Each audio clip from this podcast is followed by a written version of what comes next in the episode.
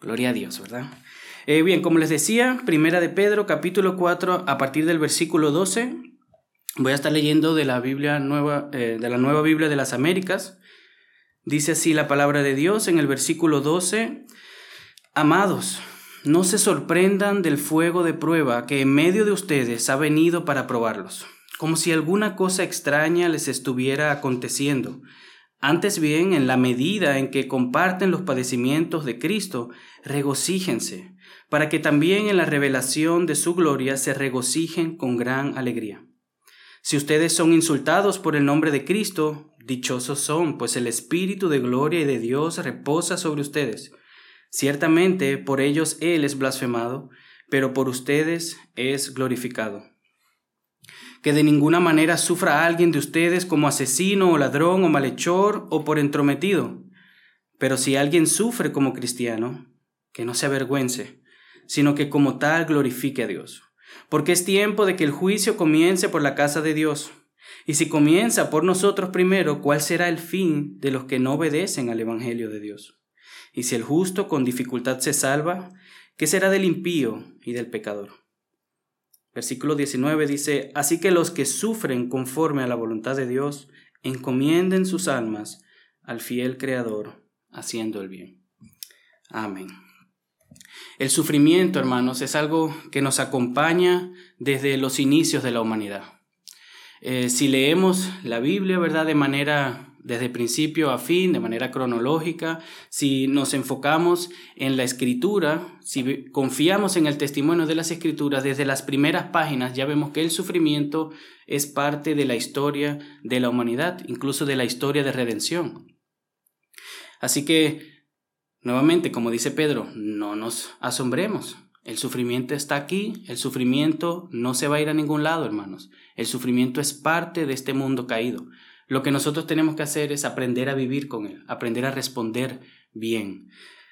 Eh, el mismo sufrimiento eh, se puede clasificar, se puede diferenciar, hay diversas maneras de sufrir, hay sufrimientos que nosotros mismos nos acarreamos, hay sufrimientos que de manera injusta sufrimos y hoy nos vamos a enfocar en el sufrimiento como creyentes.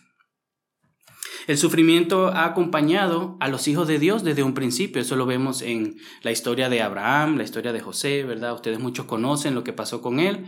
El sufrimiento ha acompañado a todos los profetas, muchos de ellos a causa del testimonio, a causa de Dios, a causa de servir al único Dios verdadero, han sufrido por caminar en justicia, por predicar la verdad, por anunciar juicio, el sufrimiento también es algo que Cristo padeció. Nuestro Señor Jesucristo no fue ajeno al sufrimiento. Aún sin ser sin pecado, nuestro Señor Jesucristo en su humanidad no tuvo pecado, no cometió pecado, pero aún así sufrió. Sufrió por nosotros, sufrió para salvarnos, sufrió a causa de nuestro pecado, pero sufrió en la carne. Así que el sufrimiento es algo que está ahí, hermanos. Incluso los apóstoles, si ustedes ven las historias de los apóstoles, todos los apóstoles sufrieron. Fueron algunos decapitados, algunos eh, colgados abajo, crucificados boca abajo, muchos encarcelados y así el testimonio de la iglesia ha estado acompañada del sufrimiento. Es algo que no nos podemos escapar, hermanos. El sufrimiento es parte de la vida del creyente. Claro que, como les decía, existe el sufrimiento normal, el sufrimiento injusto, quizás una catástrofe, algunas enfermedades, ¿verdad? Son maneras normales de sufrir que todo el mundo las padece, pero nosotros, como creyentes, también padecemos un sufrimiento que solo los creyentes padecen, sufrir a causa de Cristo. Una persona que no sigue a Cristo no sufre a causa de Cristo. Una persona que no sigue a Cristo, que no intenta vivir conforme a la palabra de Dios, no sufre a causa de Cristo. Eso es un sufrimiento especial nuestro el Señor nos ha regalado. Es una dicha, es una bendición, como vamos a ver hoy, sufrir a causa de Cristo. Es una, una, de las marcas del verdadero creyente, el sufrir a causa de Cristo. Un creyente que no ha sufrido a causa de Cristo debe revisarse. No estoy diciendo que nuestra vida entera, 24/7, sea un sufrimiento y un martirio, no. Pero un verdadero creyente va a sufrir a causa de su fe. Como vamos a ver hoy, es algo que el Señor Jesucristo nos enseñó, es algo que los apóstoles nos enseñaron. Y es algo que si reflexionamos un poco en nuestras vidas y somos sinceros y tenemos una fe verdadera en el Señor Jesucristo y en su Evangelio, nos vamos a dar cuenta que es verdad. En algún momento dado hemos sufrido por nuestra fe. Pero también se nos enseña, no solamente se nos enseña que el sufrimiento es verdad, el sufrimiento es existente, sino que también se nos enseña cómo debemos de responder al sufrimiento. El, sufrimiento en las manos de un Dios bondadoso es algo bueno en sus manos. Y el Señor produce algo bueno en nosotros por medio del sufrimiento. Es algo que vamos a ver hoy, aunque es natural, ¿verdad? Es natural que el ser humano en pos del sufrimiento, cuando se encara el sufrimiento, lo primero que hace, no, yo no quiero, lo rechaza, piensa mal acerca del sufrimiento, se quiere abstener de sufrir. Muchas veces pensamos también que es injusto, ¿verdad? Porque yo? Dudamos incluso de que si estamos haciendo las cosas bien, si Dios nos ama, Dios está ahí. Son planteamientos que el ser humano normalmente tiene cuando sufre. Y pues lamentablemente a causa de nuestro pecado remanente, muchos creyentes también llegan a ese punto sufren a causa de Cristo, sufren por culpa de sus propios pecados las consecuencias y empiezan a dudar, empiezan a cuestionarse las verdades de las escrituras. Y déjenme decirles algo, hermanos, Dios es fiel y su fidelidad es para siempre. Y ningún sufrimiento, ¿verdad?, de este mundo nos va a apartar de su amor si estamos en Cristo. Pero cuando sufrimos se nos olvida, se nos olvida esa verdad. Y es lamentable que ese sufrimiento nos lleve a responder mal, nos lleve a dar un mal testimonio a veces. A veces no tenemos dominio propio y gritamos, nos airamos, insultamos. Somos humanos, hermanos. Es lo que pasa con nosotros y por eso el apóstol Pedro varias veces recuerda estas verdades en su primera carta. El tema del sufrimiento es central el pasaje del día de hoy que vamos a estar viendo nos llama a sufrir alegremente, gozosamente, a en el sufrimiento. Y algunos dirán, bueno hermano, yo no sé si eso es posible. Lo es, hermanos, lo es. El Señor nos manda a hacer cosas de las cuales Él mismo nos capacita. El Señor no nos manda a hacer cosas imposibles.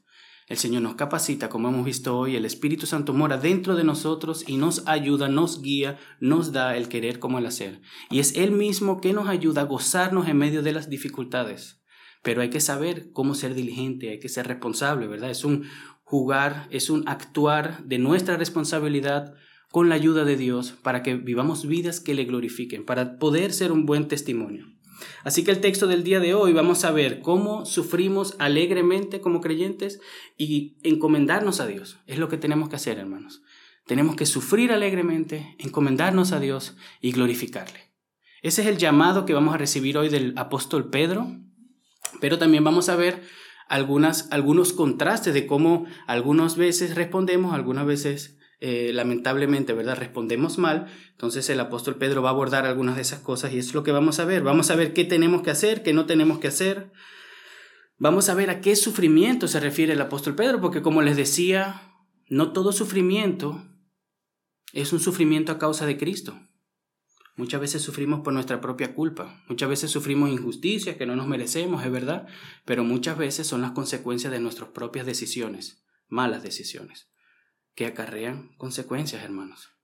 Y también debemos de responder bien en esas situaciones lamentables. Y por último, para concluir, vamos a ver qué es lo que tenemos que hacer en última instancia, hermanos. Encomendarnos a Dios. Encomendarnos a Dios, que es el Dios creador y fiel. Estamos en sus manos, hermanos. En esta sección que vamos a estar tratando hoy, en el versículo 2, empieza el texto con amados. ¿Verdad? Nuevamente el apóstol Pedro lo que hace es hablar como un pastor, ¿sí? Se dirige a los lectores como alguien que conoce su padecimiento. Y si volvemos a recordar algo que ya hemos visto, que ya hemos estudiado, es que los, los, receptores de esta carta estaban sufriendo, estaban pasando persecución, no estaban pasándola bonito, hermano, estaban sufriendo, estaban siendo injustamente encarcelados, se hablaba mal de ellos, se trataba mal.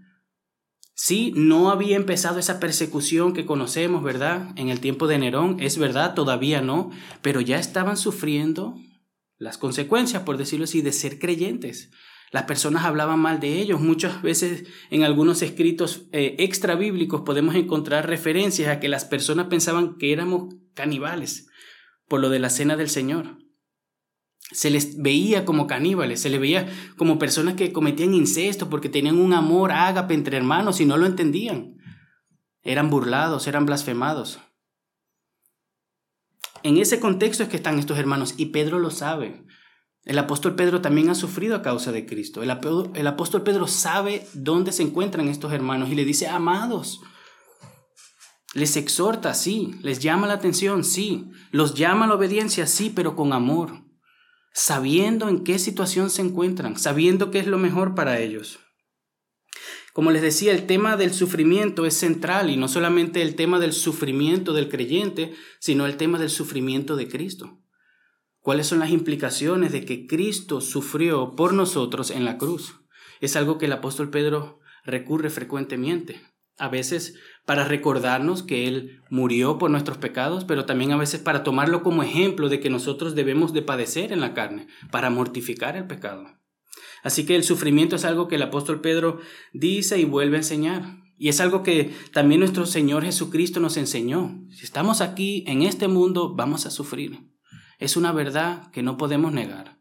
Y hermanos, si ustedes no lo ven así, si ustedes vienen de un, de un contexto, ¿verdad? Porque hay contextos religiosos donde dicen, no, yo lo niego, lo, lo rechazo, lo cierro, lo, lo niego y, y ya no existe. No, el sufrimiento es presente y hay que saber cómo lidiar con el sufrimiento. Porque el sufrimiento o te aparta de Dios o te acerca al Señor. Una de dos, hermanos. Y nosotros tenemos que responder bien para dar testimonio de Cristo. Somos sal y luz en este mundo. No somos personas que se nos escondemos debajo de una alcoba, no. Somos personas que el Señor ha dejado aquí para que demos un buen testimonio en medio de este sufrimiento, en medio de las injusticias, hermanos.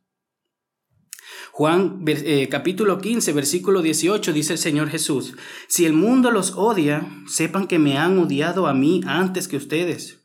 Si ustedes fueron del mundo, el mundo amaría lo suyo, pero como no son del mundo, sino que yo los escogí de entre el mundo, por eso el mundo los odia. Y como leímos anterior, en Mateo capítulo 5, el versículo 10 dice, Bienaventurados aquellos que han sido perseguidos por causa de la justicia, pues de ellos es el reino de los cielos. Bienaventurados serán cuando los insulten y persigan y digan todo género de mal contra ustedes falsamente por causa de mí. Regocíjense, alégrense, porque la recompensa de ustedes en los cielos es grande, porque así persiguieron a los profetas que fueron antes de ustedes.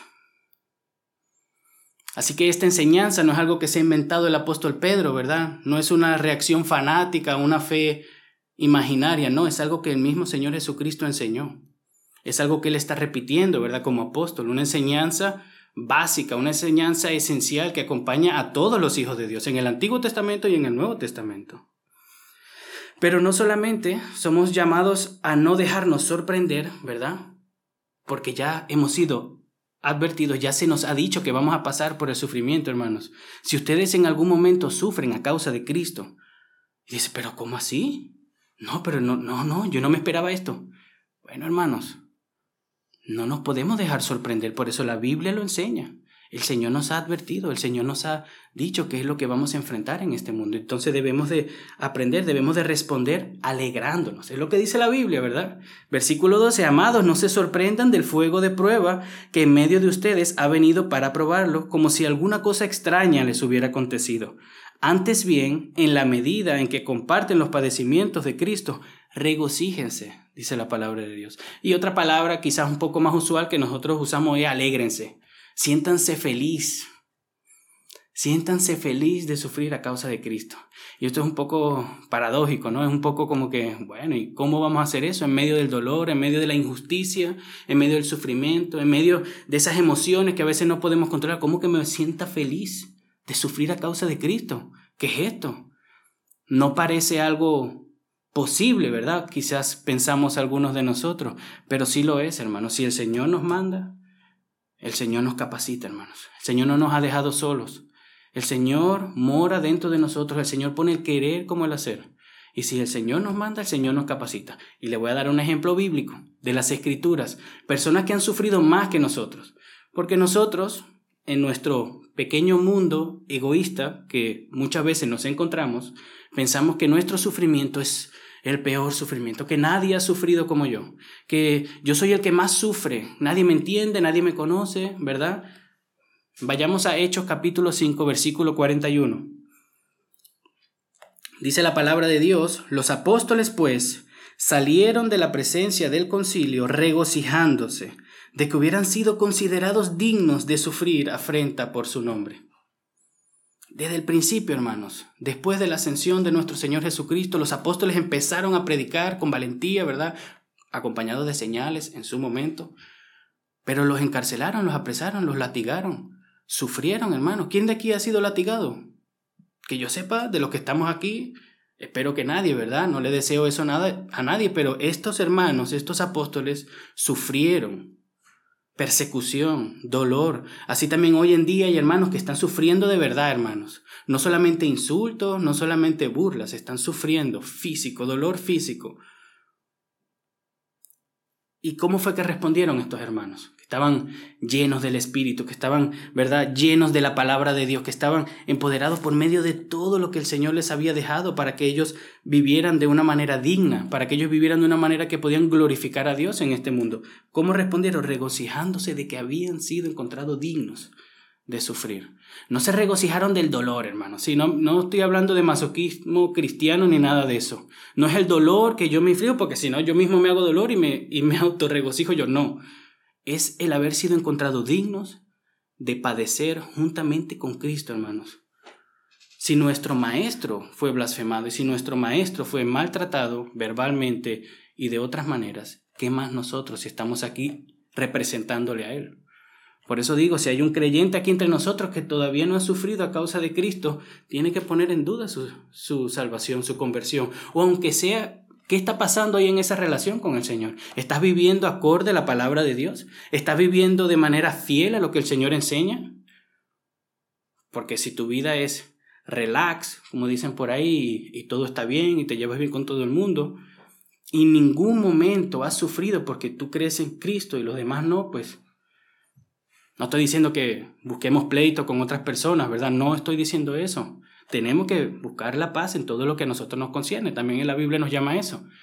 Pero la verdad es que en algún momento dado, porque no somos del mundo, como dijo Cristo, vamos a sufrir.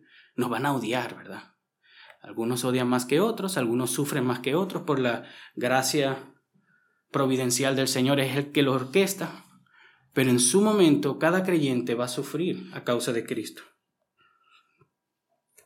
Así que el sufrir a causa de Cristo debe de llenarnos con gozo en medio del dolor. No el dolor, no el dolor produce gozo, pero en medio del dolor podemos sentir gozo, hermanos. Y esto es un alivio, porque esto, esto no lo da ninguna otra religión, que yo sepa. Cristo nos promete gozo en medio del dolor. Esto es un aliento para nosotros, hermanos.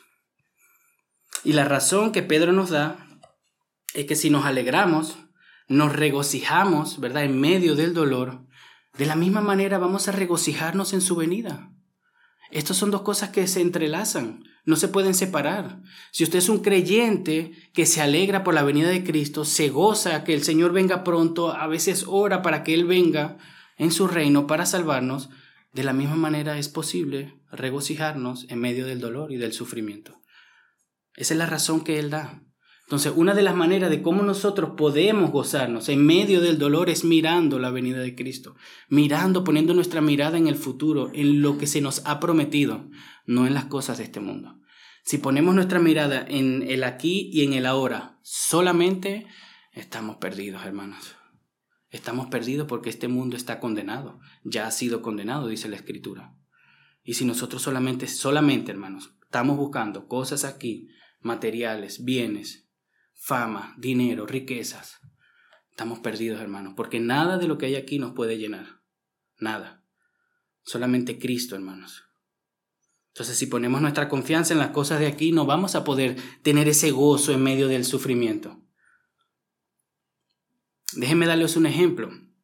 Yo sé que es un poco difícil, ¿verdad? Concebir esto del gozo en medio del sufrimiento. ¿Quiénes de ustedes se goza cuando va al dentista? Ninguno, ¿verdad? Ah, vamos ahí, se nos saca una muela, yo me yo he puesto a llorar, yo, eh, o sea, es, no es fácil eso, hermanos. ¿verdad? No es fácil. Entonces sé que es difícil entender el gozo en medio del sufrimiento. Es difícil, pero estamos hablando del sufrimiento a causa de Cristo, hermanos. Es totalmente diferente sufrir a causa de Cristo que sufrir otro sufrimiento. Porque sufrir a causa de Cristo, hermanos, si ponemos nuestra mirada en Él, en lo que Él ha hecho por nosotros, podemos sentir gozo en medio del sufrimiento. Es real, hermanos. Estos hermanos lo vivieron. Hay testimonios de hermanos que lo han vivido y si usted ha sido intencional, intencional, perdón, en poner su mirada en Cristo en un momento difícil, de seguro que también ha podido gozarse en el Señor a causa de que ha sido encontrado digno por Dios de sufrir a causa de Cristo. Pero tenemos que ser intencionales. Si somos creyentes, hermanos, si hemos nacido de nuevo, si Jesús es nuestro Señor y nuestro Salvador, si eso es una realidad en nuestra vida,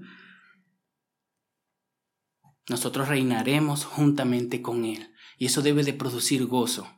Somos coherederos, hermanos. El Señor en su inmensa gracia a nosotros, viles pecadores, nos ha salvado por gracia y nos ha hecho coherederos con Cristo. No nos ha pagado conforme a nuestras obras, hermanos sino que Él mismo se hizo hombre para morir por nuestros pecados y encima de nos regaló la vida eterna, el perdón de nuestros pecados, y ahora nos ha hecho sus herederos. Eso debe de traer gozo, hermanos. Nada, nada de este mundo nos va a separar del amor que hay en Cristo Jesús. Romanos capítulo 8, versículo 17 lo dice de esta manera. Y si somos hijos, somos también herederos herederos de Dios y coherederos con Cristo, y si en verdad padecemos con Él, a fin de que también seamos glorificados con Él. Nuevamente, sé que lo primero que, que solemos tender, ¿verdad? Nuestro primer impulso cuando nos encaramos al sufrimiento es, ¿por qué yo, Señor? ¿Por qué yo? Si yo estoy intentando serte fiel, ¿por qué yo? Yo no le hago mal a nadie. Voy todos los días, eh, todos los domingos a la iglesia, oro mi, eh, leo mi Biblia, oro, Señor, ¿por qué me está pasando esto a mí? Es lo, lo normal, hermano, somos humanos, somos débiles, somos hombres de poca fe.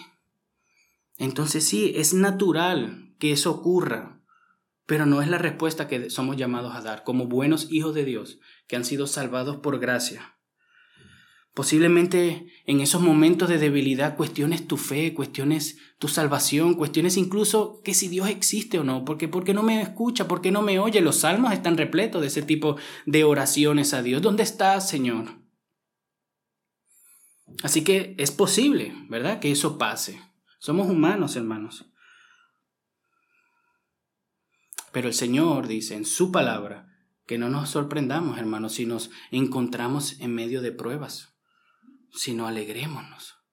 Alegrémonos por padecer esos padecimientos que Cristo también padeció. Alegrémonos, hermanos. ¿Cómo nos alegramos? Alegrémonos en su venida, alegrémonos en todo lo que el Señor ha conseguido por nosotros. Alegrémonos en todo lo que Él nos va a dar por gracia, sin merecerlo. Hermanos, pecando, hermanos, pecando todos los días, porque todo lo que estamos aquí pecamos, hermanos aún estando ya bajo la gracia, aún estando ya siendo salvos, hermanos, todavía hay pecado dentro de nosotros. Y el que diga que no peca es mentiroso. Es lo que dice la palabra de Dios. Todos pecamos, hermanos. Tenemos que venir en arrepentimiento al Señor, tenemos que a veces negarnos, ¿verdad? Volver a confiar, volver a poner nuestra fe en la suficiencia del sacrificio de nuestro Señor Jesús. Pero si recordamos todo lo que el Señor ha conseguido por nosotros, hermanos, podemos gozarnos en medio del dolor. Podemos alegrarnos, hermanos. Pónganlo a prueba, hermanos. La queja, la duda, no son respuestas de un creyente en cara del sufrimiento a causa de Cristo. El sufrimiento a causa de Cristo es para nuestro bienestar. El Señor está creando el carácter de Cristo en nosotros, hermanos. Vamos a ver más adelante, su voluntad que pasemos estas pruebas. Nuestra fe es purificada, hermanos, fortalecida. No es para que dudemos, no es para que nos apartemos del Señor, es para que nos acerquemos más a Él y para que gozosamente demos testimonio de su venida y de que Él nos ha salvado. Pero esto es una realidad, hermanos, que solamente se puede si estamos en Cristo. Si tú no estás en Cristo, si tú no has aceptado al Señor de manera genuina, si tú todavía crees, si tú todavía crees que en tu justicia tú puedes prevalecer ante el Señor,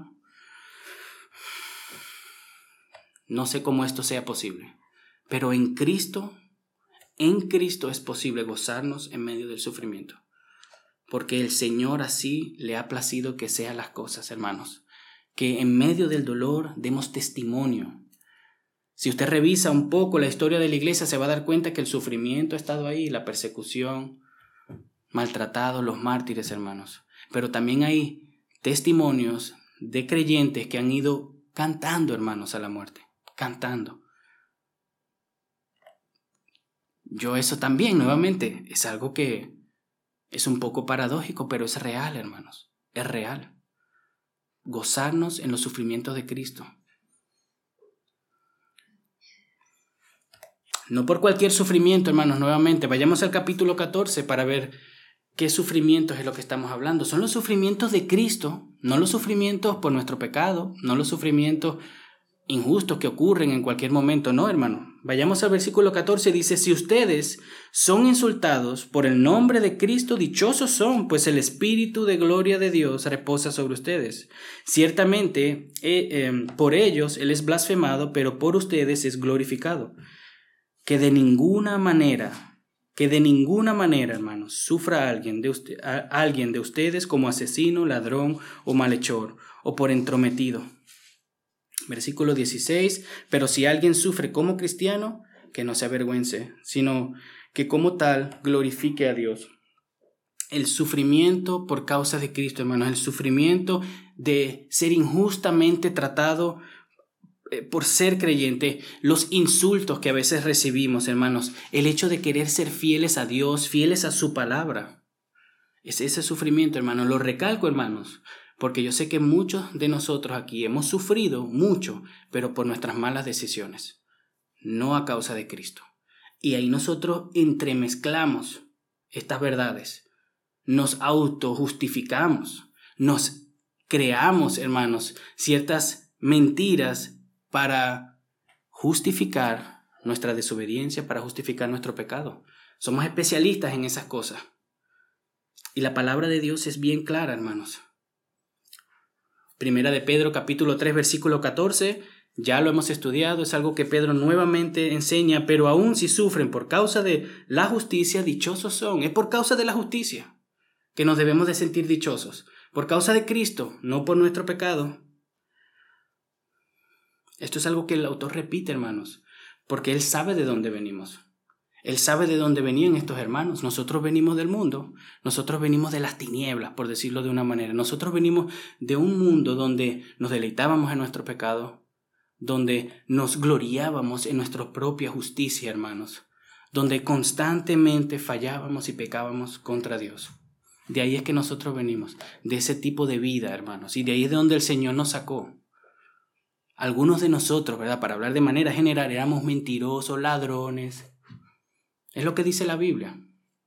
Entonces, que de ninguna manera nosotros suframos a causa de esas cosas. Entonces la Biblia lo que nos enseña es que es por causa de Cristo y no por nuestro pecado. Porque si sufrimos por causa de Cristo, hermano, ¿qué es lo que dice el texto? Que el Espíritu de Dios mora dentro de nosotros. Una de las evidencias de que Dios nos ha salvado y Dios el Espíritu Santo mora dentro de ti es que estás sufriendo a causa de Cristo, que has sufrido en algún momento a causa de Cristo. Porque nuevamente, solamente en Cristo es posible. Y si estamos en Cristo, el Espíritu Santo mora dentro de nosotros. Hemos sido sellados con el Espíritu Santo. Él es el que mora ahora dentro de nosotros y nos ayuda, nos capacita a vivir nuestra vida de creyentes. Entonces, solamente si Él mora dentro de nosotros podemos responder bien. Si no estamos respondiendo bien, quizás es porque Él no mora dentro de nosotros. El texto es bien claro en decirnos que no de, por qué no deberíamos de sufrir. Y aunque es verdad que solamente hace referencia a algunas cosas, ¿verdad? Ladrones, malhechores. Vamos a cambiar eso, vamos a decir por nuestro chisme, por nuestro propio pecado, por nuestras mentiras, que nadie sufra a causa de eso y que crea que está sufriendo a causa de Cristo. Quizás ninguno de nosotros es un ladrón, ¿verdad? Espero en el Señor que no sea así. Pero la mentira, hermano, es así que sale a veces. En el trabajo, en la familia. ¿Te están tratando mal en tu trabajo porque mentiste? ¿Porque te, te, te vieron y te atraparon engañando? ¿Y ahora estás sufriendo las consecuencias por eso? No es por eso que debemos de gozarnos, hermanos.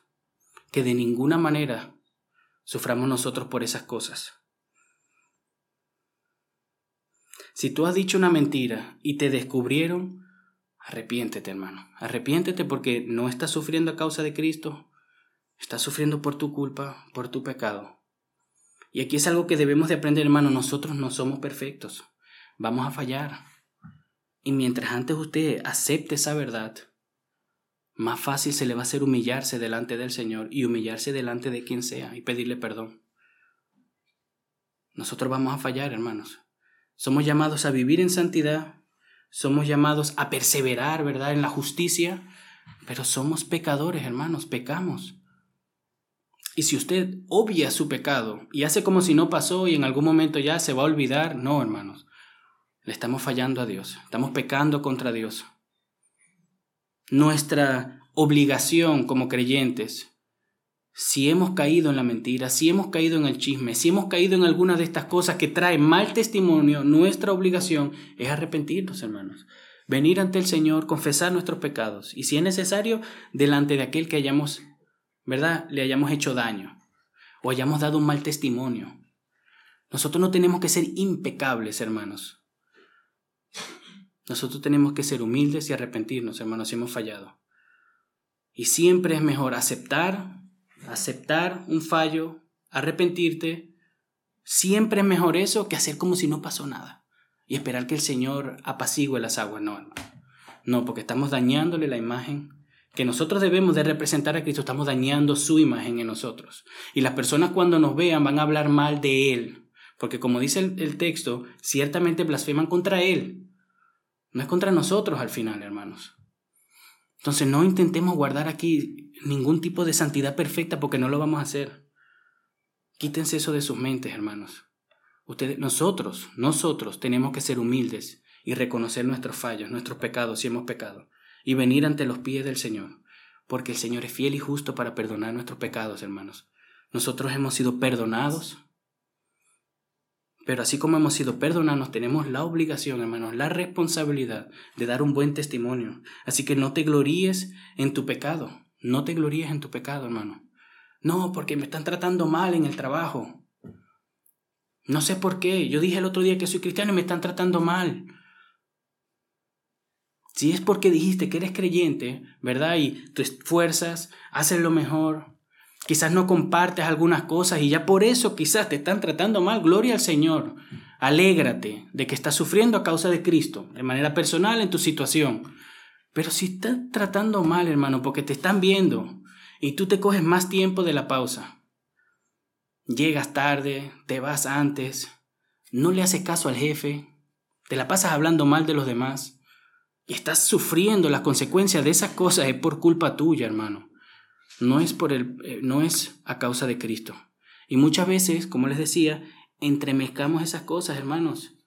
Vamos a los pies del Señor, Señor, yo soy tu siervo y estoy sufriendo a causa de Cristo. No, examinemos nuestras vidas, veamos dónde hemos fallado al Señor y pidámosle perdón, hermanos. No somos perfectos, no somos perfectos, pero seamos sinceros. Sinceros con el Señor, sinceros con nosotros mismos y sinceros con los demás. Es verdad que se nos llama a ser santos, a ser perfectos, pero nunca lo vamos a lograr, hermanos. Tenemos que esforzarnos, dar lo mejor en el poder del Señor, pero nunca lo vamos a lograr. No intentemos ser hipócritas, hermanos, porque vamos a dañar la imagen de Cristo. Le vamos a hacer un peor mal a las personas. Primera de Pedro, capítulo 2, versículo 20, dice esto, ya lo hemos estudiado, pues qué mérito hay si cuando ustedes pecan y son tratados con severidad y lo soportan con paciencia, ¿qué mérito hay en eso? Que tú hayas fallado, hayas pecado y estás soportando con paciencia el sufrimiento y la injusticia. ¿Qué mérito hay? Pero si cuando hacen lo bueno sufren por ello y lo soportan con paciencia, esto haya gracia ante Dios. El texto es claro. ¿Por qué es que debemos de gloriarnos? ¿Por qué debemos de alegrarnos y gozarnos? ¿Y por qué no? El texto es bien claro. El Señor humilla a los orgullosos y enaltece a los humildes, hermanos. Sigamos el ejemplo de nuestro Señor Jesucristo. Seamos mansos y humildes y seamos rápidos para reconocer nuestro pecado y pedir perdón y arrepentirnos. Eso es una cualidad que debe de acompañarnos. Así como el creyente está siendo acompañado por el sufrimiento, ¿verdad? Que el Señor orquesta, el creyente también debe de ser una persona que se humille y se arrepienta todos los días de su vida. No solamente al principio. Así que si ha fallado, mi querido hermano, no tardes en pedir perdón. No es una señal de debilidad pedir perdón. A menos que tú quieras parecer una persona impecable. Pero si no, hermanos, pedir perdón es lo que nos toca hacer, aunque nos cuesta, aunque nos duela, aunque le dé a nuestro orgullo. Acerquémonos al Señor, hermanos, porque se trata de enaltecer al Señor, de glorificarle a Él, no de glorificarnos a nosotros. Nosotros no estamos aquí para vendernos a nosotros mismos. También como iglesia, como liderazgo, no estamos aquí para que ustedes vean que nosotros somos intachables, mentira. Nosotros somos pecadores y aquí el único que tiene que brillar es Cristo. Y si para que Cristo brille usted tiene que pedir perdón y arrepentirse, arrepentámonos y pidamos perdón las veces que sea necesario. Que como dice el texto, ciertamente Dios es blasfemado por aquellos que se burlan de nosotros. Se burlan de Dios, se burlan de Cristo. Pero si nosotros sufrimos a causa de Él, le glorificamos, hermanos. Que imagínense que nos vean, que nos están tratando mal, y nosotros nos gocemos, lo tomemos con paciencia. Eso le glorifica a Él. Y las personas verán nuestras buenas obras como hemos estado viendo y le glorificarán a Él en el día de la visitación. Algo que también nos enseña el texto es que no nos avergoncemos. No nos avergoncemos de sufrir a causa de Cristo. El versículo 16 lo voy a leer nuevamente. Dice, pero si alguien sufre como cristiano, que no se avergüence, sino que glorifique a Dios. No nos avergoncemos, hermanos.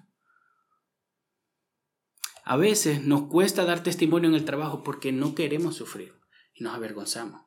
No, no decimos nada, no le predicamos el Evangelio, no decimos que está mal lo que está haciendo, aunque lo estén haciendo delante de nosotros, para no pasar vergüenza, para que no nos miren como un bicho raro. No se avergüencen, hermanos. No nos avergonzamos del Evangelio, como dice el apóstol Pablo, porque es el poder de Dios para salvación. No nos avergoncemos tampoco de sufrir a causa de Cristo. Si hemos sido encontrados dignos por Dios de sufrir a causa de su nombre, hermanos, ¿qué nos toca hacer? Recibirlo con gozo, hermanos. Y es difícil, y por eso es que tenemos que ser responsables en poner nuestra mirada en las cosas de arriba, nuestra mirada en las cosas que el Señor nos ha prometido. Este es el, el concepto, esta es la idea que Pedro tiene presente y que quiere que nosotros tengamos presente. Dios tiene el control, hermanos. Por eso luego nos insta, ¿verdad? Que lo vamos a ver ahora, a encomendarnos a Él. Él tiene el control. Si se fijaron al principio en el versículo 12 dice, amados, no se sorprendan del fuego de prueba. Es una prueba. Es el Señor que nos está haciendo pasar por estas dificultades, hermanos. No es el diablo quien tiene el control de nuestras vidas. Es Dios quien nos tiene en sus manos y nos está moldeando conforme a la imagen de Cristo. Es eso lo que está pasando aquí.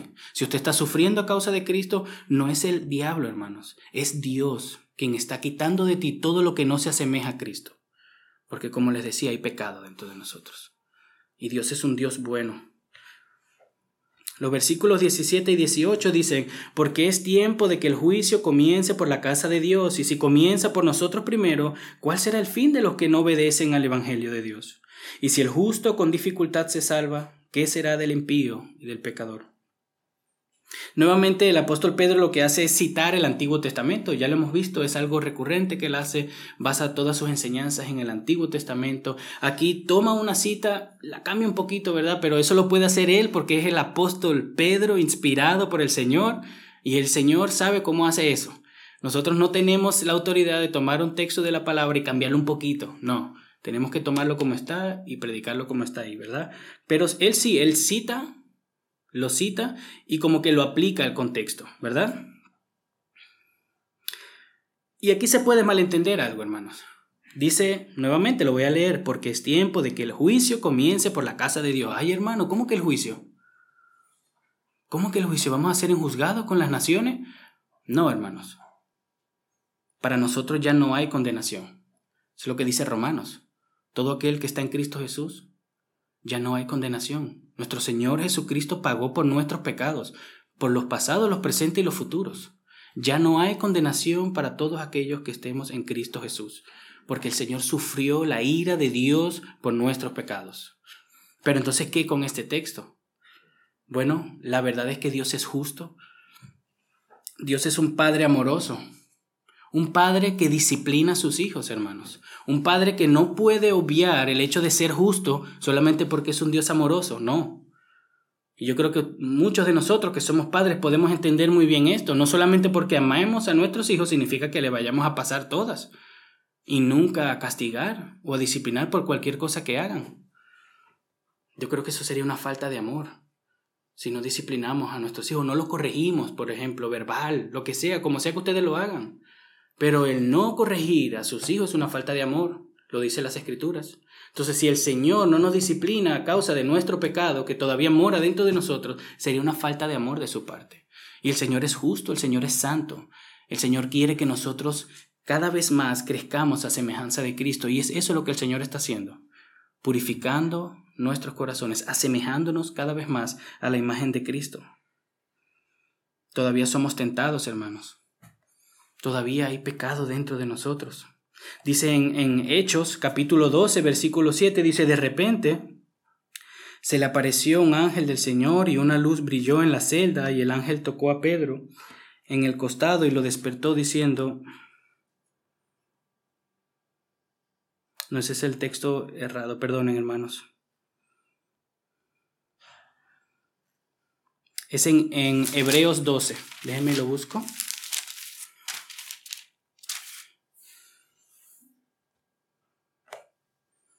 Hebreos 12 dice,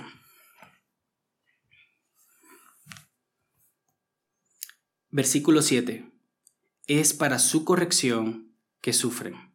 En el versículo 5 dice, además han olvidado la exhortación que como a hijos se les dirige, Hijo mío, no tengas en poco la disciplina del Señor, ni te desanimes al ser reprendido por Él, porque el Señor al que ama disciplina, y azota a todo el que recibe por hijo. Es así como el Señor opera, hermanos, a causa de nuestro pecado. Dios no es malo, Dios es bueno, infinitamente. Dios es amor, pero Dios es justo y Dios es santo. Y si nosotros como sus hijos, hermanos, recurrimos al pecado, el Señor debe de obrar también, porque Él es fiel, porque Él es bueno y porque nos ama. Y Él no quiere que nosotros sigamos en, esas, en esa condición. Él se ha comprometido a sí mismo de salvar a un pueblo, hermanos. Él está comprometido consigo mismo de purificarnos y de hacernos más a la imagen de Cristo. Es eso lo que pasa con nosotros. Entonces, si con dificultad se salva el Hijo de Dios, ¿qué más de aquellos que no creen en el Evangelio? Hermanos, si para el creyente, si para el creyente la, salvación, no que hemos sido salvos por obras, no, hermanos, si, si la vida de santidad es difícil, el camino es estrecho, es angosto, ¿verdad? Pocos se salvarán, dice la Escritura si es difícil para el creyente llegar, perseverar, negarse, si es difícil para ellos, para nosotros, luchar con nuestra carne, ser disciplinados por el Señor a causa de nuestro pecado, si eso para nosotros es difícil, ¿cuán difícil va a ser para aquellos que no crean en el Señor? La escritura es clara, hermanos. Hay dos caminos. Confiamos en el Señor descansamos en Él, en su Evangelio, en lo que Él ha hecho por nosotros. Ponemos nuestra fe en lo único que nos puede salvar, en que Dios se hizo hombre en Jesús, hermanos. Dios se hizo hombre y vino a sufrir en nuestro lugar nuestro castigo y resucitó. Si nosotros ponemos nuestra fe en esa obra salvífica, Solamente en esa, en esa obra, hermanos, hemos sido perdonados. Somos perdonados de todos nuestros pecados si nos arrepentimos y creemos en Él. Pero el otro camino, hermanos, ¿cuál es el otro camino? ¿Qué dice la Biblia? ¿Por qué hay una urgencia en que nosotros vayamos y prediquemos el Evangelio? ¿Qué dice la Biblia? ¿Qué va a pasar con aquellas personas que no creen en el Evangelio, hermanos? La Biblia dice que serán echados al lago de fuego. Y ustedes pueden decir, no, hermano, eso es una, eh, una figura literaria. Bueno, está bien. Pero la Biblia dice que seremos castigados eternamente todo aquel que no crea en Cristo Jesús para salvación. Y eso no es una figura literaria. El pecado lleva muerte, hermanos. Y el fin de aquellos que no se han arrepentido es la condenación eterna. Otra palabra para eso es el infierno. Y eso es serio, hermanos. No intenten de apaciguar, de cambiar palabra para que no se escuche feo. No, hermanos. No. Es la realidad. Y si no predicamos el Evangelio, si no cumplimos con nuestro deber como iglesia, ¿cómo escucharán aquellos el Evangelio de salvación? Tenemos que ser responsables, hermanos. Tenemos que dar un buen testimonio, ¿verdad? Tenemos que intentar de seguir y agradar al Señor, sí, pero esta vida no es para nosotros, no es para vivirla nosotros, enfocado en lo mío y hacer lo mío, en mi salvación. No, hermanos, hemos sido, tenemos una gran comisión que cumplir. Y parte de la visión de esta iglesia es predicar el Evangelio, para impactar, hermanos, nuestro entorno, para aquellos que nos conocen puedan escuchar el Evangelio, porque el único camino que les queda a aquellos que no creen en Jesucristo es el castigo eterno de sus almas. Y eso no es nada figura literaria ni nada de eso, hermano, eso es real. Y por eso es que nosotros tenemos que con urgencia predicar el Evangelio, amarlos, dar testimonio, hermanos. Esto no es un juego. O creemos en Cristo para salvación o no y nos atendemos a las consecuencias. Eso es lo que hay aquí. No hay que estar tratando de moldear el mensaje de las escrituras. Dios es soberano. Dios ha dejado en su palabra aquello que va a usar para salvar a los demás. Seamos fieles, prediquemos el Evangelio. Recordémonos el Evangelio a nosotros. Recordémonoslo. Pero también prediquémoslo, hermanos. No nos avergoncemos del Evangelio. Y suframos como buenos creyentes, hermanos. Para concluir, ¿qué dice, hermanos, el versículo 19? Versículo 19 dice, uy, me fui. Primera de Pedro, versículo 19, mis queridos hermanos. Así que los que sufren conforme a la voluntad de Dios, encomienden sus almas al fiel Creador. Encomendemos nuestras almas. ¿Qué hizo Cristo en la cruz, hermanos? Encomendó su espíritu al Señor y expiró. Fue lo último que hizo. Aprendamos de su ejemplo. Encomendemos nuestras almas, nuestras vidas al Creador fiel, hermano. No es cualquier ídolo que nosotros tenemos, no es cualquier religión a la cual nosotros pertenecemos. Nosotros adoramos al único Dios vivo, Creador de los cielos y de la tierra. Y Él es fiel, Él ha prometido salvarnos, ha prometido cuidarnos, ha prometido guardarnos. Encomendémonos a Él, hermanos. Dios tiene el control de todas nuestras vidas. Como seguidores de Cristo, hermanos, debemos de glorificar a Dios cuando nos encontremos en los sufrimientos. Hermanos, somos llamados a alegrarnos. Y es mi oración, hermanos, que podamos responder de esta manera. Que nos alegremos en los sufrimientos de Cristo. Que sea nuestra meta, hermanos. Que sea nuestra meta dar un buen testimonio de Cristo en medio del dolor. Y que no salgan llantos, que no salgan quejas, hermanos. Porque normalmente es lo que hacemos, nos quejamos. No, hermanos, que nos alegremos en poder sufrir a causa de Cristo, hermanos. Y encomendemos nuestros espíritus, nuestras vidas, nuestras almas al Señor, que es fiel. Oremos, hermanos.